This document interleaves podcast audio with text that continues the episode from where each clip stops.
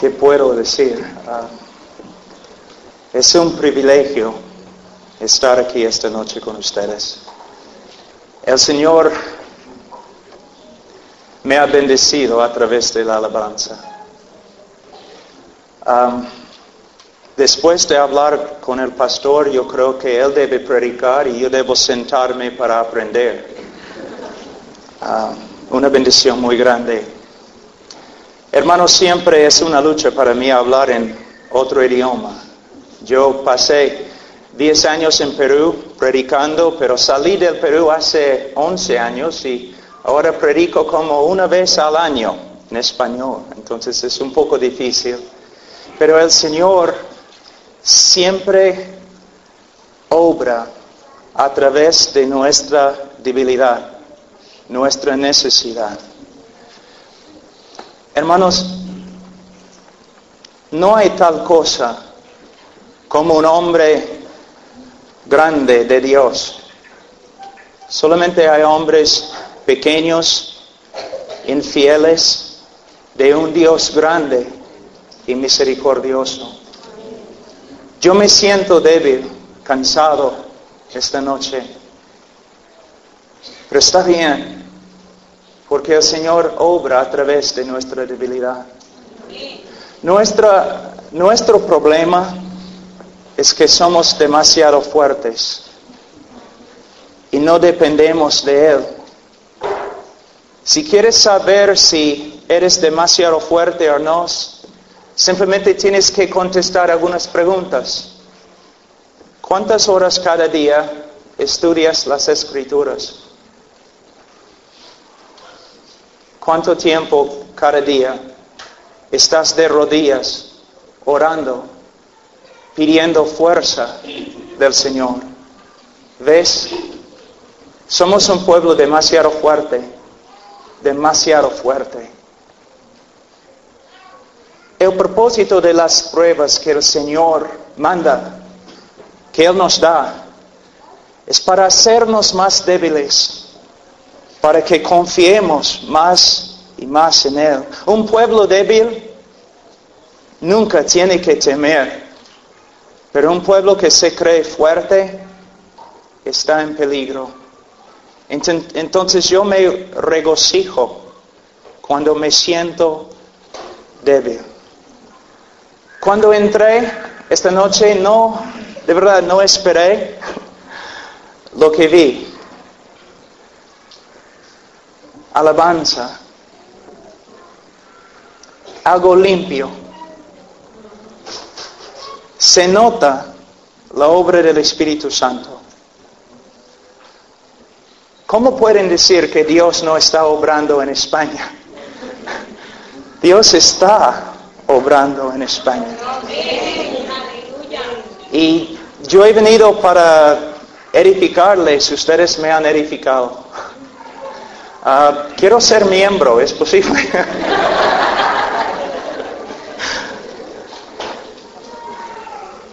Yo sé que muchas veces en el Internet yo predico fuerte, ¿no? El, el hombre más enojado en el Internet.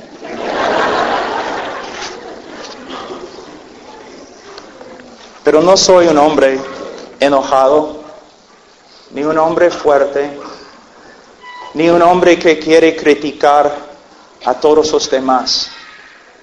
Soy una persona que simplemente quiere seguir al Señor en obediencia. Ahora, yo iba a predicar acerca de una cosa, pero cuando yo estaba sentado allí, yo pensé que quizás debo predicar otra cosa. La iglesia esta noche se ve fuerte, se, ve hermosa, pero puede ser simplemente algo cosmético. En el día de hoy, cuando vamos a la iglesia domingo y vemos a todos cantando y hay mucha gente y la prédica tiene poder, pensamos, ya la iglesia está andando bien, andando bien. No, hermanos. Si queremos ver si la iglesia está andando bien, necesitamos visitar los hogares lunes, martes, miércoles, jueves, viernes, sábado. Tú dices que eres miembro de una iglesia bíblica, gloria a Dios, pero eres miembro de una familia bíblica. La iglesia es una institución, es cierto, pero la familia fue creada primero. Y no puede ser una iglesia fuerte si no eres una familia fuerte. Hoy día, esta noche, voy a hablar a las familias, especialmente a los hombres. Pero hombre, te digo, no te juzgo. No estoy tratando de exponer o manifestar tus debilidades. No quiero avergonzarte, porque también soy esposo, soy padre, y yo sé cuán difícil que es. ¿Sabe que yo he sido perseguido? Yo he predicado en las calles con gente tirando cosas no flores, otras cosas. Es fácil predicar. Es fácil también amar a las personas que de verdad no conozco. Lo que es difícil es amar a las personas que viven en una relación conmigo, la relación más íntima. Personas a veces alrededor del mundo me preguntan, Pablo, ¿cómo podemos orar por ti? Y yo digo, bueno, quiero ser un esposo bíblico. Pero el ministerio y las misiones, sí. Pero yo he descubierto que si puedo ser un esposo bíblico, si puedo amar a mi mujer, como Cristo ama la iglesia, entonces todo lo demás va a ser fácil. Entonces, hombre, abre tu Biblia. Porque te voy a pegar. Pero para que sepan, también, también me voy a pegar. No sé si estoy predicando este sermón para ustedes o para mí. O para mí. ¿Qué vale si el hombre gana todo el mundo y pierde su familia? ¿Qué vale si el hombre tiene un ministerio bien grande, no? Fuera del hogar se ha descuidado su ministerio principal dentro del hogar. Yo sé que ustedes estaban esperando un sermón acerca de, no, no sé, pero este es la sermón, el sermón que necesitamos esta noche. Vamos primeramente a Romanos capítulo 8. Vamos a hablar del propósito del matrimonio.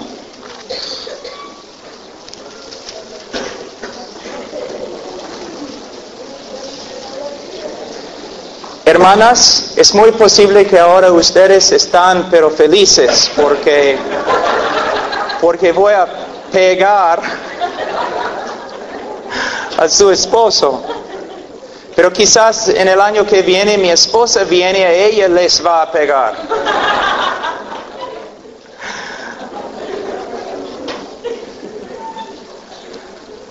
¿Cuál es el propósito del matrimonio? ¿Cuál es el propósito del matrimonio?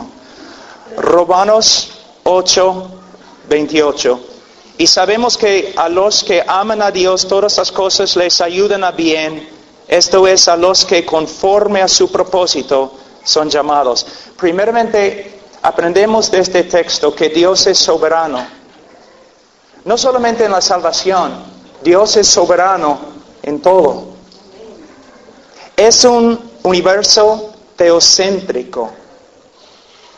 Él hace todo lo que Él quiere en el cielo, la tierra, aún en el infierno.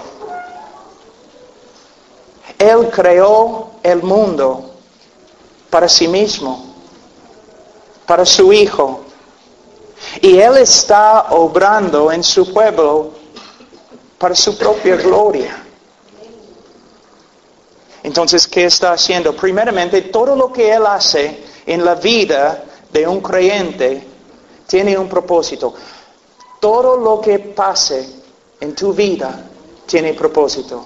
Las bendiciones, los tiempos fáciles y gozos, gozosos, los tiempos difíciles, horribles, indecibles, los tiempos de dolor, problemas, Él tiene un propósito en todo. A veces el diablo puede extraviarte enseñándote una mentira, que tus sufrimientos, tus problemas no tienen un problema, no tienen un propósito, pero no es cierto. Tienen un propósito.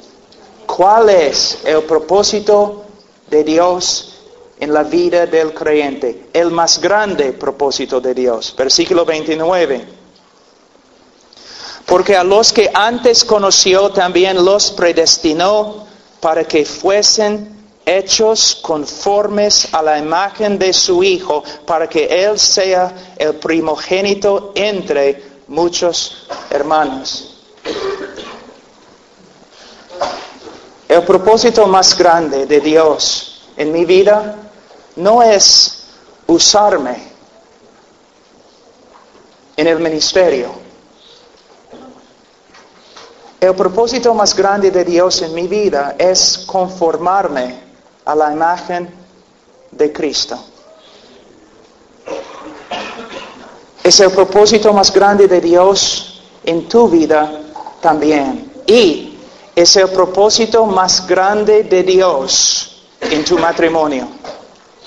El propósito del matrimonio, que a través de tu esposa tú llegues a ser más y más como Cristo.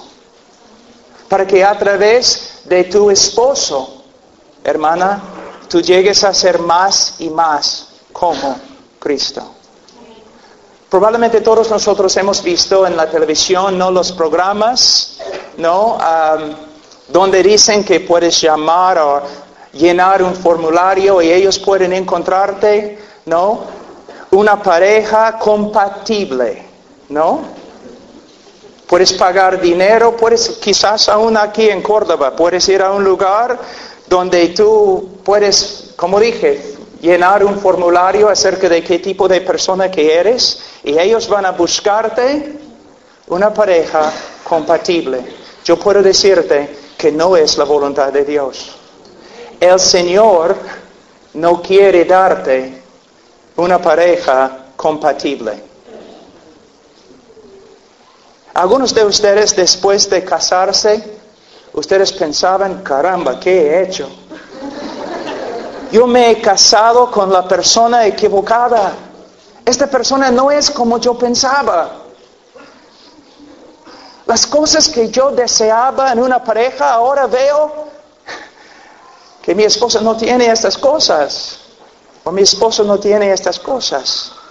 Me he equivocado. No, es el propósito de Dios.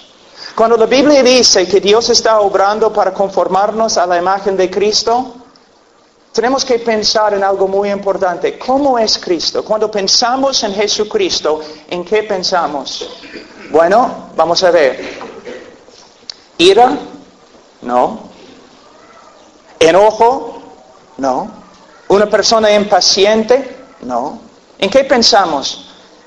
¿Gracia?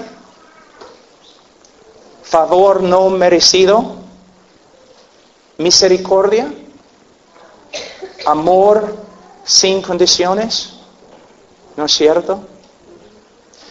Hermano, porque estoy hablando a, los hermanos esta noche, hermano, el Señor te ha dado una esposa quien de muchas maneras no es compatible. De muchas maneras ella falla en las, en las áreas donde tú no quieres que falle. ¿Para qué? Para que aprendas a ser como Cristo. ¿Cómo puedes aprender a amar sin condiciones si te has casado con una mujer que cumple todas las condiciones? ¿Cómo vas a aprender gracia, amor no merecido, favor no merecido, si ella merece, si ella merece todo tu amor? El Señor quiere, ella te, el Señor te ha dado una esposa que muchas veces es débil para que tú aprendas a ser como Cristo. Ahora, podemos decir lo mismo a las hermanas.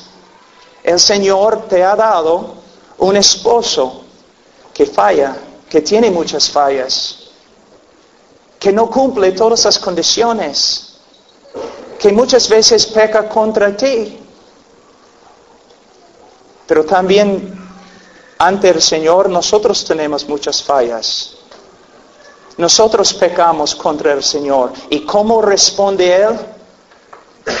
Amor sin condiciones, gracia y misericordia.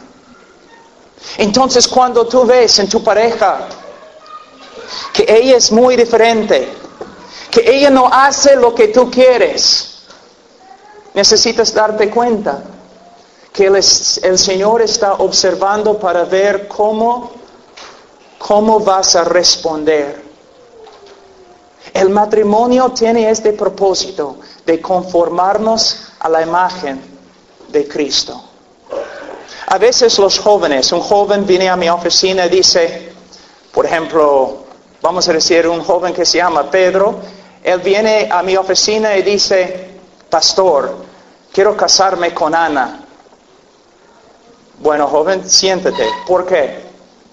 bueno, porque ella es hermosa y somos compatibles y podemos hablar juntos. Ella me completa. Cuando estamos juntos tengo tanta alegría. Entonces yo digo, yo le digo, joven, quiero ver si te entiendo bien. Tú quieres casarte con Ana porque ella suple todas tus, todas tus necesidades egoístas y autocéntricas. Él dice, no, no es lo que estoy diciendo. Joven, es exactamente lo que estás diciendo. Tú la amas porque ella es hermosa. ¿Qué pasa cuando no es hermosa? ¿A dónde vas a ir? ¿Vas a hacer lo que los demás hombres hacen? O cuando te, cuando te encuentres con una mujer que es más hermosa que Ana, ¿qué vas a hacer? Tú quieres estar con ella porque ella es compatible. ¿Qué pasa cuando tu secretaria es más compatible? ¿A dónde vas? Hermanos, el cimiento, la base del matrimonio es el llamado de Dios. Aunque tengo muchas fallas, yo sé que el Señor me ha llamado al ministerio de predicar. No puedo dejar el ministerio porque temo a Jehová. Él me ha llamado. También en mi matrimonio. El Señor me ha llamado a entregar mi vida a una hija suya, a perder mi vida en servicio a una chica que se llama Charo Casado de Núñez. Es mi llamado, hermanos. Entonces, si ella es hermosa, y es hermosa, si ella es hermosa, gloria a Dios. Pero si ella es en, un accidente y sale desfigurada, yo no voy, porque es el llamado del Señor, el llamado del Señor. El Señor me ha llamado a perder mi vida, a dar mi vida para cuidar a su hija. Es la base del matrimonio. Y cuando el matrimonio tiene una base así, es un matrimonio, un matrimonio fuerte, que nada puede sacudir. Hermanos, mira, las mujeres sí tienen sus problemas, pero los hombres mayormente son egoístas. Pensamos que todo el mundo gira alrededor de nosotros y alrededor de nuestras necesidades. Es una mentira. Es cierto, el hombre es cabeza de la mujer, es la cabeza de su familia, pero él no usa su autoridad como César. Él usa su autoridad como Jesucristo.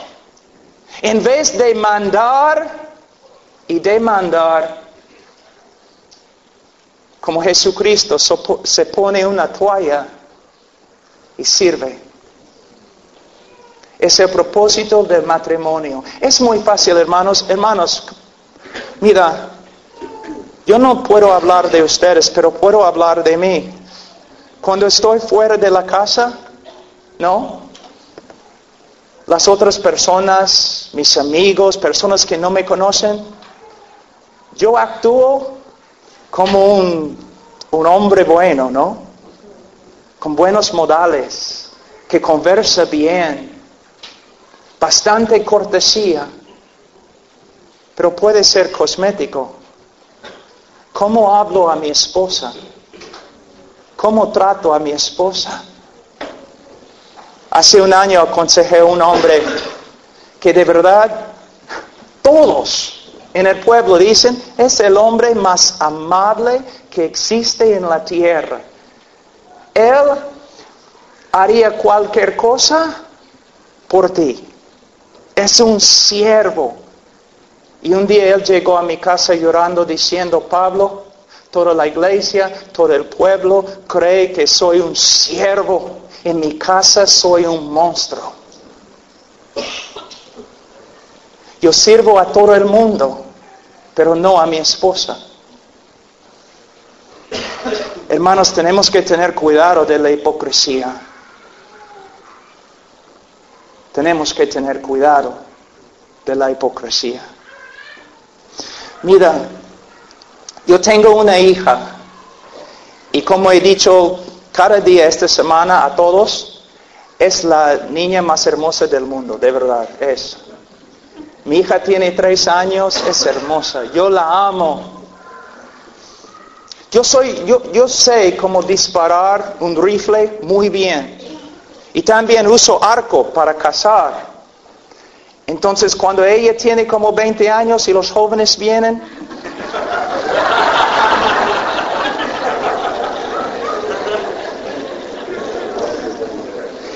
El joven que puede llegar a la casa evitando las flechas puede casarse con mi hija.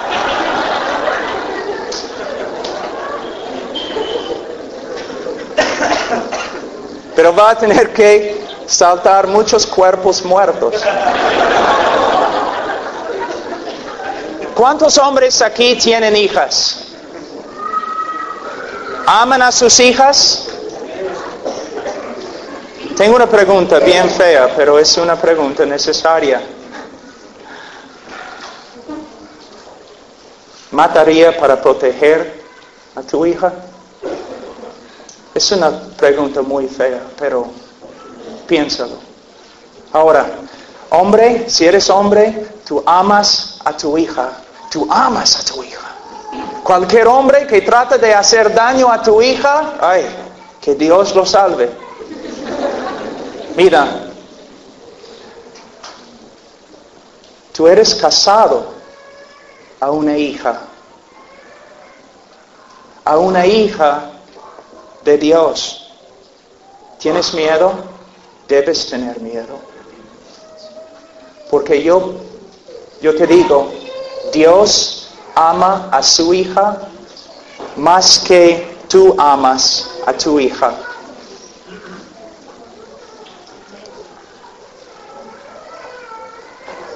Entonces, hombres, vamos a empezar a estudiar un texto muy importante en Efesios capítulo 5 y vamos a aprender algunas cosas acerca de cómo ser un esposo bíblico.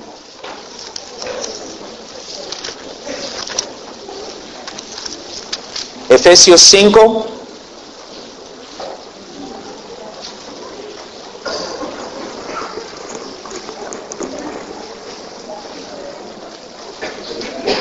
Versículo 22. Las casadas estén sujetas a sus propios maridos como al Señor. Ahora las hermanas están tristes y los hombres están felices. Hermanos, tienes autoridad. Pero con la autoridad también, también viene la responsabilidad. Y con la responsabilidad también el juicio de Dios. César era una cabeza de un imperio. Él usaba su autoridad solo para sí mismo, para su propio beneficio. Pero Cristo es completamente diferente. Él usó su autoridad para servir, para morir. Mi esposa, en Perú decimos mi media naranja, ella es la mejor parte de mí. Ella es mi mejor amiga y ella es mi mejor consejera. Yo soy cabeza de mi familia. Mi esposa reconoce mi liderazgo en la familia. Pero cuando, cuando tengo que tomar una decisión muy importante, yo no lo hago a solas. Yo hablo con ella. Si ella está de acuerdo, entonces ya tomo la decisión. Si ella no está de acuerdo, no significa que voy a hacer lo que ella desea, pero es como una bandera roja para mí. Mi mejor consejera no está de acuerdo, entonces voy a esperar. Voy a orar con ella, vamos a estudiar el asunto juntos y vamos a tratar de llegar a un acuerdo porque la respeto, la amo. Ella no es una extensión de mí, es una persona ante el Señor, un individuo ante el Señor. La Biblia dice que ella va a recibir un nombre que yo nunca voy a saber. Solamente ella y Cristo. Ella es una persona, no una extensión de mí. Si ella no está de acuerdo, vamos a trabajar juntos. Pero si llega el momento en que tengo que tomar la decisión, no se puede esperar más. Entonces es mi responsabilidad tomar la decisión. Y es su responsabilidad seguirme. Pero siempre tomando la decisión con la esperanza de beneficiar a mi esposa y mi familia. Ahora, algo muy importante, cuando yo estoy viajando en los aviones, ¿no? Siempre me siento al lado de una persona y cuando empezamos a conversar, la persona siempre me pregunta, y hermano, señor Washer, ¿qué hace, ¿qué hace usted? Bueno, soy un esposo. Ya, ya sé, pero ¿qué más? Soy un padre. ¿Y qué más? O también predico. No es una broma. Mi primer ministerio, bíblicamente, tiene que ser mi esposa. Yo no soy una sola carne con nadie más, ni con mis hijos. Yo soy una sola carne con una mujer que se llama Charo. mi esposa. Ella tiene que ser mi primer ministerio. Porque la Biblia dice en 1 Timoteo capítulo 3, si no manejo bien mi familia, ni puedo ser predicador. Entonces, ¿qué vale si estoy viajando por todo el mundo, discipulando a todo el mundo, pero no estoy discipulando a mi esposa? Qué hipocresía. Quizás eres una persona miembro de esa iglesia, un hombre muy dedicado, sirviendo en la iglesia, enseñando en la iglesia, pero tengo una pregunta. Cuando dejas de trabajar en tu trabajo, vienes a la iglesia para discipular a todos, ¿estás descuidando a tu esposa? ¿Estás discipulando a ella? Y después, los hijos, los hijos. Hermanos, no estoy en contra necesariamente, no estoy en contra de la escuela dominical, no estoy en contra necesariamente de los grupos de jóvenes, pero no se encuentran en las escrituras. Mira lo que hemos hecho. La iglesia bautista, iglesia evangélica, gasta un montón de dinero con respecto a la escuela dominical conferencias por todo el mundo acerca de la escuela dominical. Estamos siempre entrenando hombres y mujeres para trabajar en la escuela dominical, pero no se encuentran en las escrituras.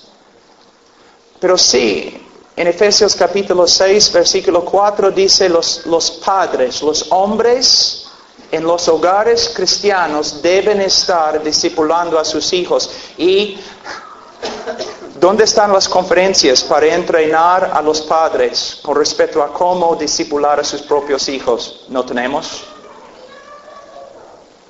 Es como un socialismo cristiano. Cuando una persona entrega sus privilegios al gobierno porque no quiere asumir las responsabilidades.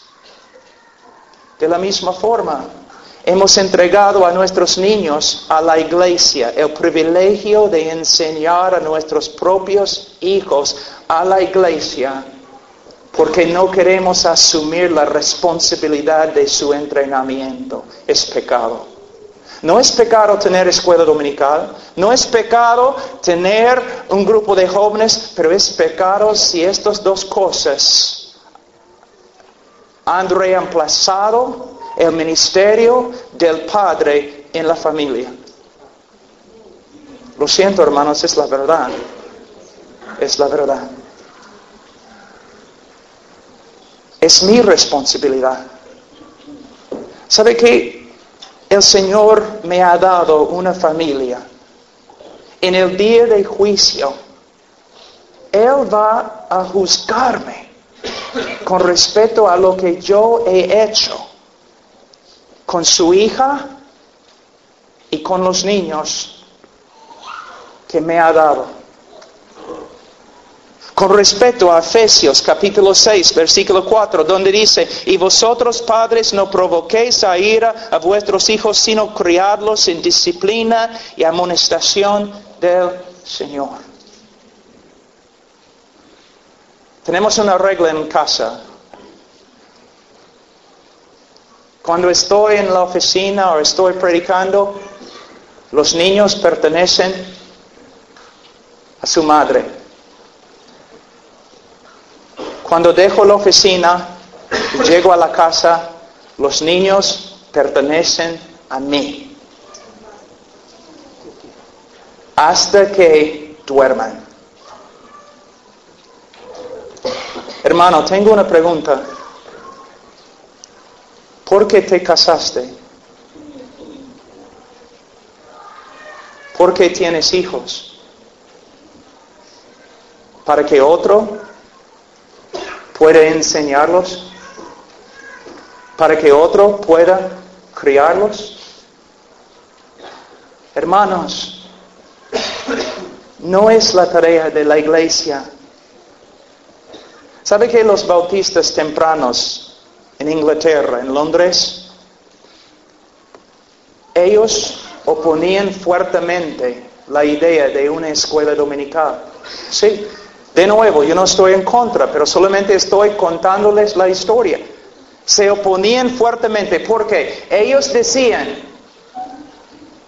que si tenemos una escuela dominical, los padres van a dejar, los padres en la iglesia van a dejar de asumir la responsabilidad por el entrenamiento de sus propios hijos en las cosas de Dios. Su profecía se ha cumplido.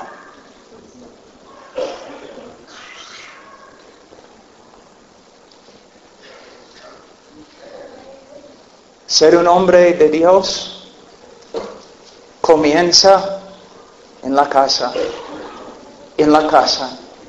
Ahora, vamos, vamos a versículo 20, 25. Maridos, amad a vuestras mujeres así como Cristo amó a la iglesia y se entregó a sí mismo por ella. Es interesante en este texto, la Biblia dice que el esposo debe amar a su esposa, pero no dice que la esposa debe amar a su esposo. Más bien dice que la mujer debe respetar a su esposo. ¿Qué significa? Aunque no me crean, la Biblia enseña que los hombres y las mujeres son diferentes. No, es cierto. Aún los científicos en los últimos años han descubierto lo mismo. Por fin. ¿Sabe que yo no necesito que mi esposa llame a la oficina tres veces cada día diciendo, Pablo, te amo. Pablo, te amo. Pablo, te quiero. Pablo, no puedo vivir sin ti. Y otras cosas más. De verdad, no lo necesito. Hombre, una de nuestras fallas más grandes es cuando nosotros pensamos que nuestra esposa tiene las mismas necesidades. ¿No? Tú no necesitas flores. Ojalá.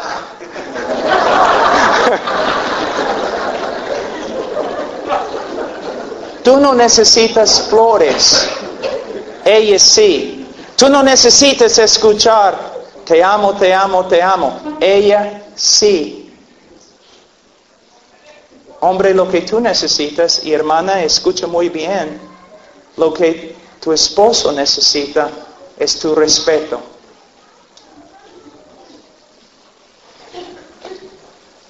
¿Tú quieres edificar a tu esposo?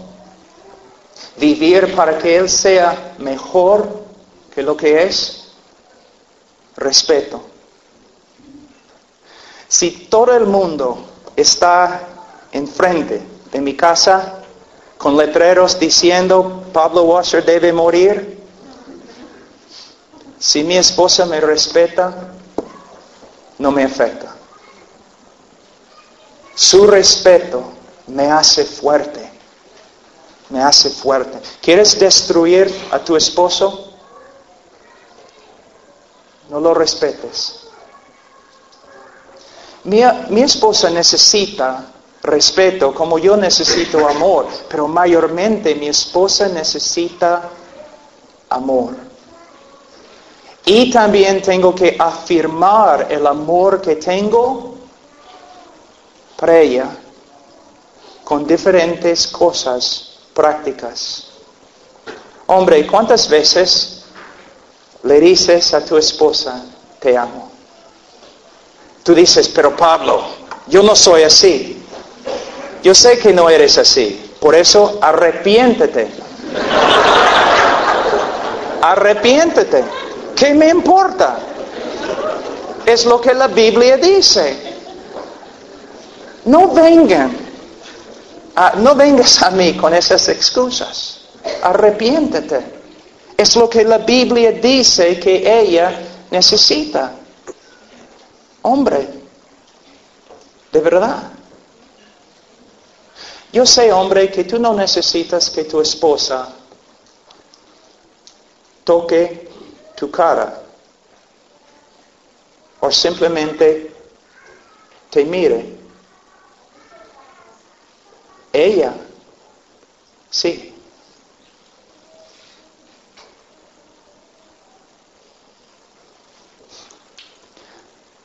En el día de hoy, aquí en España, en los Estados Unidos, en muchos lugares, nosotros, hermanos, es más o menos fácil ser un discípulo. Nadie está persiguiéndonos. Nadie está detrás de nosotros para matarnos. A veces pensamos que las demandas del discipulado verdadero no son muy grandes, pero si piensas en tu esposa, tú puedes ver en ella una oportunidad de obedecer al Señor en la demanda más grande que nos ha dado, entregar nuestra vida en obediencia a Cristo por medio de amar y servir a nuestra esposa. Ahora, Quizás las hermanas, las hermanas ahora están pensando, amén, amén. ¿Has escuchado lo que él está diciendo? Ya, dame la, dame la tarjeta de crédito. Ámame. ¿Ya? Pero hermanas, hermanas, mira, ustedes tienen que darse cuenta también que pueden ser carnales, egoístas, de verdad. Hermanos, mira lo que la Biblia dice. Versículo 25. Maridos, amad a vuestras mujeres así como Cristo amó a la iglesia y se entregó a sí mismo por ella. ¿Para qué? Versículo 26. Para santificarla. Amar a mi esposa no significa que voy a darle todo lo que ella quiere. Porque ella es como yo, a veces quiere cosas que no son bíblicas. El propósito de, mi amor es la santificación de ella. El propósito de mi amor hacia mis hijos es que ellos también crezcan en la santificación. Entonces, como un hombre, yo demuestro mi amor a mi familia por medio de ser un ejemplo de la vida de Jesucristo en el hogar y por medio de enseñar, discipular a mi esposa y a mis hijos con la palabra de Dios. Hermanos, vamos a tener que hacer muchos cambios muy grandes en nuestro hogar. Dice, para santificarla, habiéndola purificado en el lavamiento del agua por la palabra. Creo que en el texto inmediato se refiere a la regeneración, a la predicación del Evangelio, pero hermanos, nosotros sabemos de otros textos, Romanos capítulo 12, 2, que la manera de purificar, de renovar, es a través de la palabra de Dios. ¿Estás ministrando a tu esposa con la palabra de Dios? No estoy diciendo que cada noche tú la pones ahí en una silla y tú, tú comienzas a predicarla así. Y porque siempre predicas solamente un texto, versículo 22, las casadas estén sujetas a sus propios maridos. ¿No? Hermanos, ella es tu esposa, pero ella es tu hermana. Te sientes con ella en la mesa, con las Biblias leyendo la palabra, hablando. ¿Qué significa? ¿Cómo se aplica? ¿Cómo puede cambiar nuestra vida? ¿Cómo puede cambiarnos como una pareja? ¿Qué debemos hacer? Humildad para que puedas ser transparente. Ayúdame, hermana. Necesito crecer. Ayúdame, hermano. Necesito crecer. Humildad. Y gozándonos juntos en el Señor. Y orando juntos al Señor. Y también es, es un buen tiempo para conversar acerca de las cosas que están dentro del corazón de tu esposa. Cuando yo, primeramente, cuando yo me casé con Charo, ella tiene la, tenía la práctica de querer conversar siempre en la cama, en la noche. Después de un día horrible de trabajo, estoy cansado y ella quiere conversar. Y, yo le decía, Charo, está bien, voy a conversar contigo toda la noche, pero vas a tener que levantarte conmigo a las cuatro y media. Entonces ella ya no decía nada. Se cayó. Un hombre lleno de amor, ¿no? Un hombre egoísta y no conforme a la persona de Jesucristo. Está bien, hermano, decir, mira, mira, esposa, podemos conversar, pero vamos a escoger una hora mejor. Pero hay que buscar una hora mejor. Y el mejor tiempo es cuando ustedes están sentados juntos con la Biblia abierta. Porque quizás ella va a compartir contigo un problema que ella tiene contigo. quizás ella puede usar la palabra de Dios para mostrarte tu falla. O quizás ella va a quejarse de algo que no es bíblico y con la palabra de Dios le puedes mostrar. Pero en una actitud de oración y humildad. Hermanos, tu esposa quiere hablar contigo. Ella quiere hablar contigo.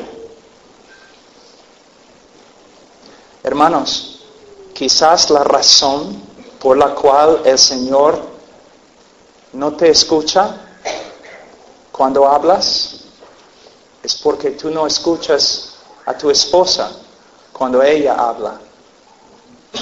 Porque Él dice que ni va a contestar nuestras oraciones.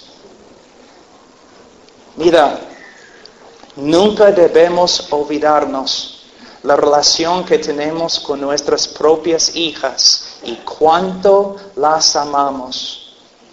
Dios ama a su hija más que tú amas las tuyas. ¿Ya? Es cierto, hermanos, lo siento si hay hermanas, aquí, hermanas acá muy feministas, pero la Biblia dice que la mujer es más débil.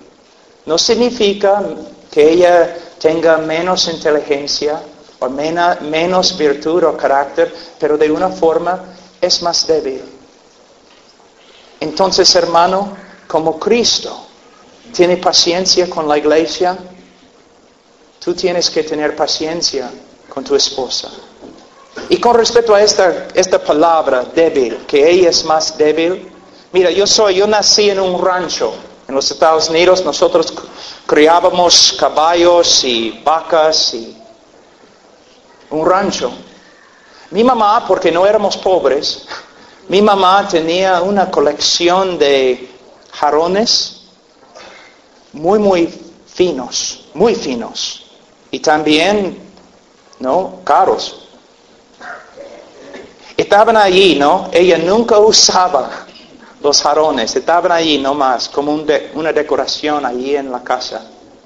Finas, delgadas, débiles.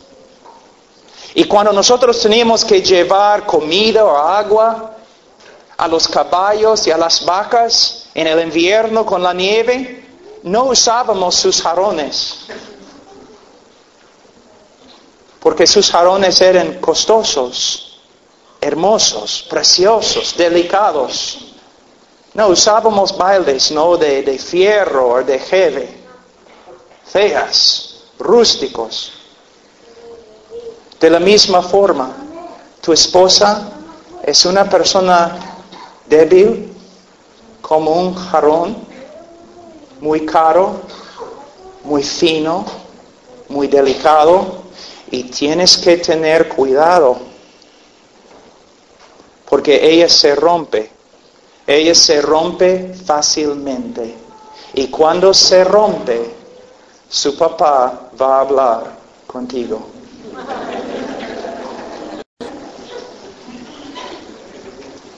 Ahora, quisiera, porque no puedo predicar ni la mitad de lo que este texto dice, me gustaría decir algo que es muy importante. Ah, tiene algo que ver con los esposos, pero también con la esposa. Hermanos, ustedes tienen que prometerme algo. En un ratito, tu esposa se va a enojar si se, si se acerca al púlpito, agárrala. ¿Ya? Porque yo también soy casado con una española y una es suficiente.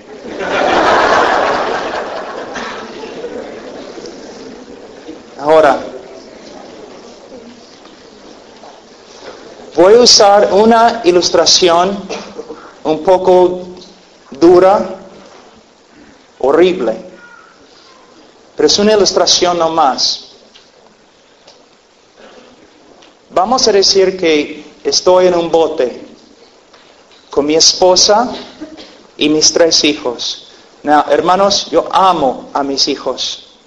Tengo que tener cuidado que no sean ídolos para mí. Yo amo a mis hijos.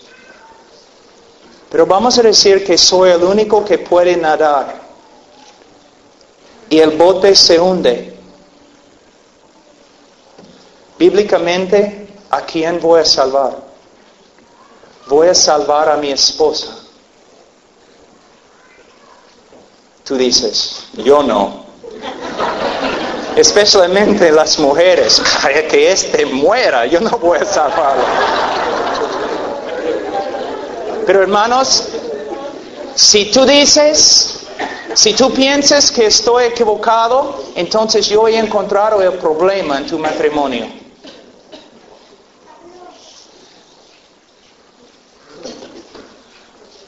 Yo soy una sola carne, con una sola persona, es mi esposa.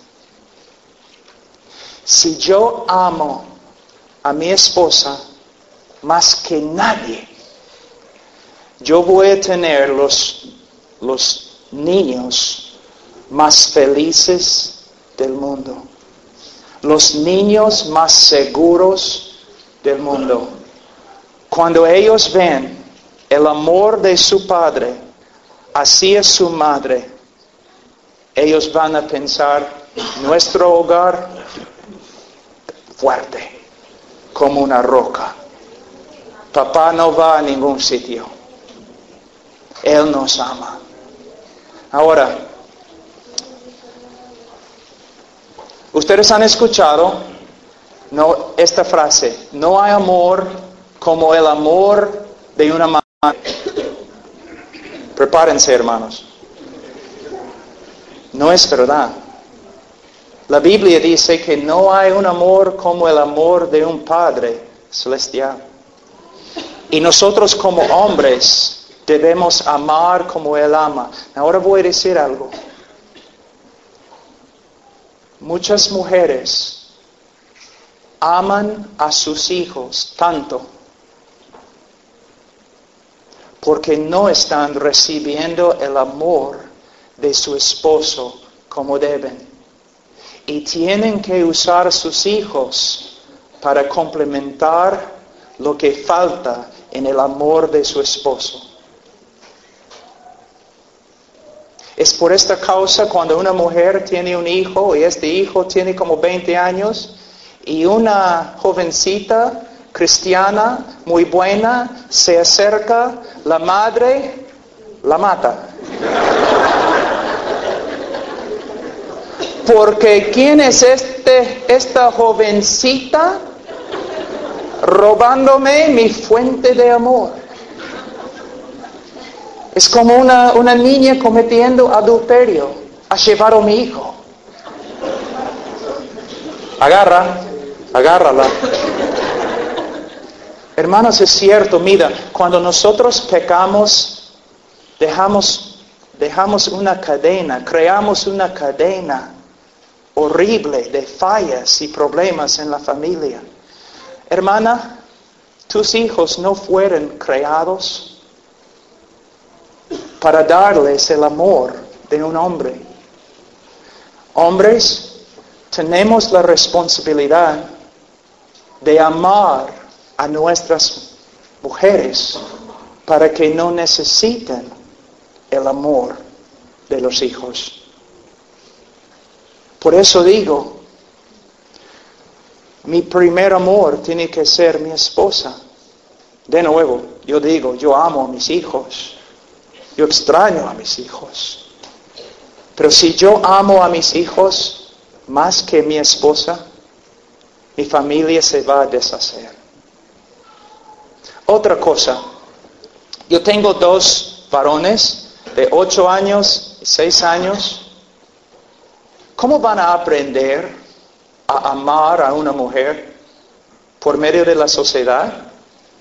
¿Por medio de la televisión? No, por medio de observar a su padre. Y tengo una hija.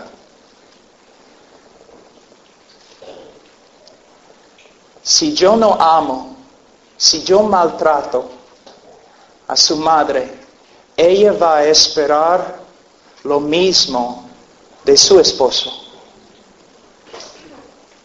Pero si yo vivo como Cristo en la casa, mi hija va a aprender lo que significa de verdad cuando un hombre ama a una mujer.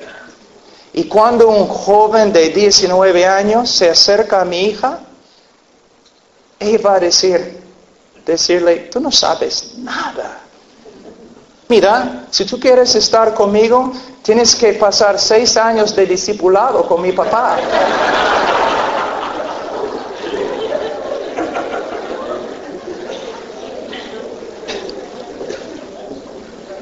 Hermanos, nos hemos reído y, y, está bien.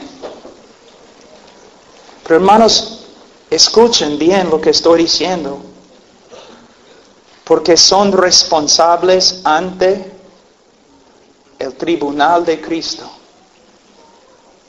El tribunal de Cristo.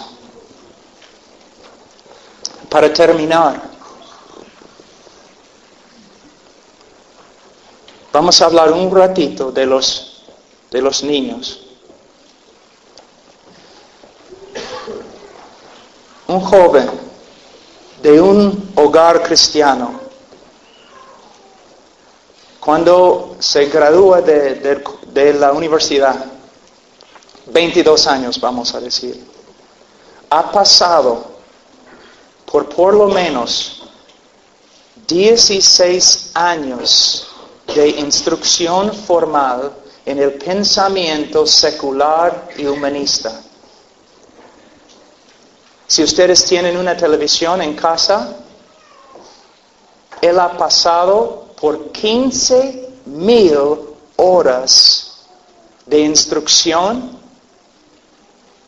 en el pensamiento secular, humanista y antibíblico. Y si se ha convertido cuando tenía 12 años, y ha estudiado su Biblia media hora cada día, él tiene menos que 12, menos que dos mil horas de instrucción informal en la palabra de Dios. No es un misterio, hermanos. Si tú das a tus hijos a César vas a tener hijos de César. Mira la diferencia. Mira la diferencia. Hermanos, tenemos que confesar que no somos la influencia más grande en nuestros hijos. Si solamente los llevamos a la escuela dominical donde están pintando ¿no? y colorando la túnica de José, El mundo, cuando son niños, el mundo comienza a entrenarlos en las cosas más inmorales y corruptibles y la televisión y todo el mundo trabajando en contra de la salvación de tu hijo. Y tú estás llevándolo a la escuela dominical. Hermanos, a veces me pregunto, ¿Dónde están los hombres?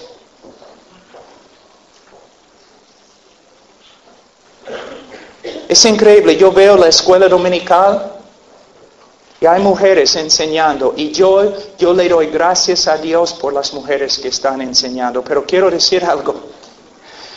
Estos varones, estos niños necesitan un ejemplo de un hombre.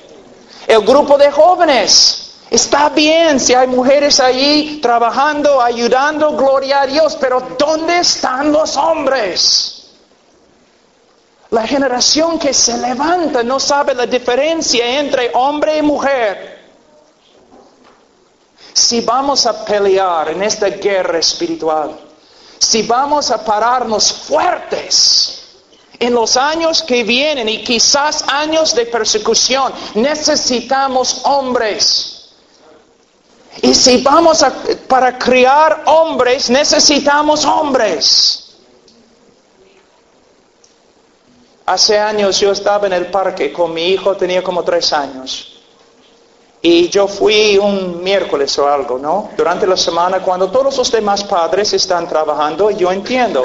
Entonces yo estaba en el parque con mi hijo y había otros niños, varones, en el parque jugando también con sus madres algo interesante sucedió. Mi hijo hizo algo, ¿no? Ahí en, no sé, algo así, saltando y todo, y yo le dije, oye hijo, está bien.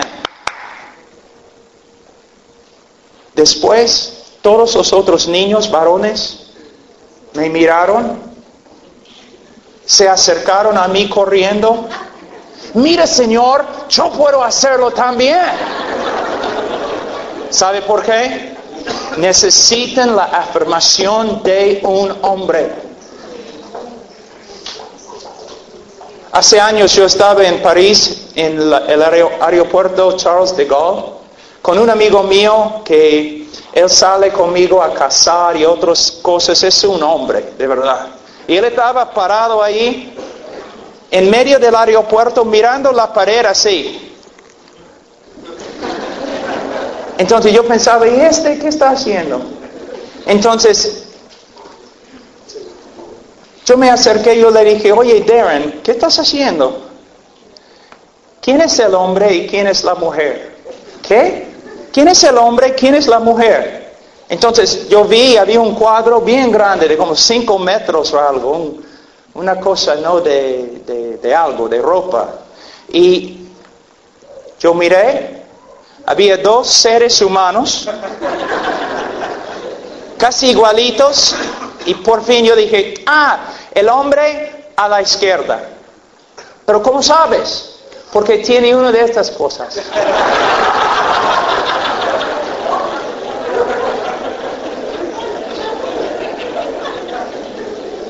Hermanos, esta es la cultura que quiere destruir a tu hijo.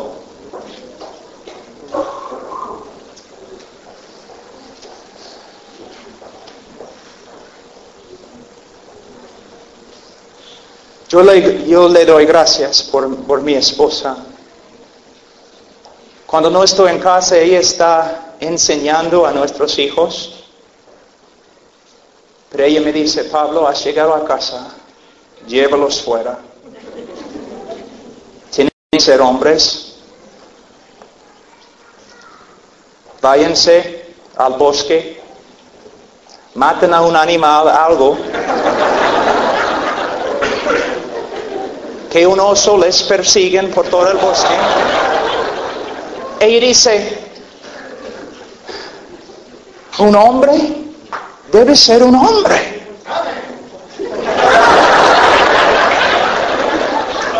Un avivamiento empieza. Las mujeres están diciendo, por fin, por fin.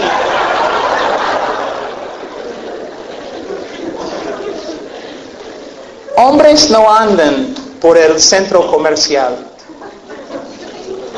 vestidos medio como mujer.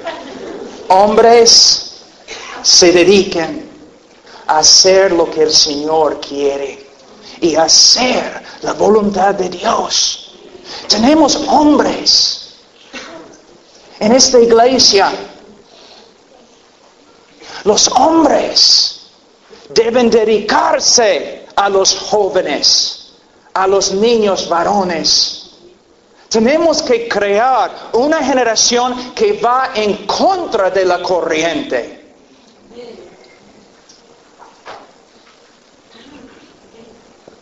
Hombres que pueden amar a una mujer con ternura. Y un hombre que puede pararse contra el diablo sin rendirse. Que puede pararse en el nombre de Cristo contra su cultura que sabe cómo amar a sus enemigos y sabe cómo morir bien. Hombres de Dios, nosotros tenemos pueblos por todos lados. En la selva del Perú hay tribus que todavía no han escuchado el Evangelio. Necesitamos hombres. Todo el mundo está tratando de destruir la familia. Necesitamos hombres.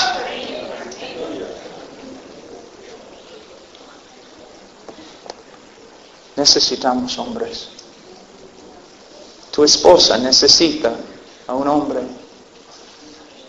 Tus hijos necesitan a un hombre. Y hombre, te digo, tu hija necesita a un hombre que ella puede amar y respetar, que es su ejemplo y su estándar. Y ella compara a todos los demás hombres, especialmente los jóvenes, a ti.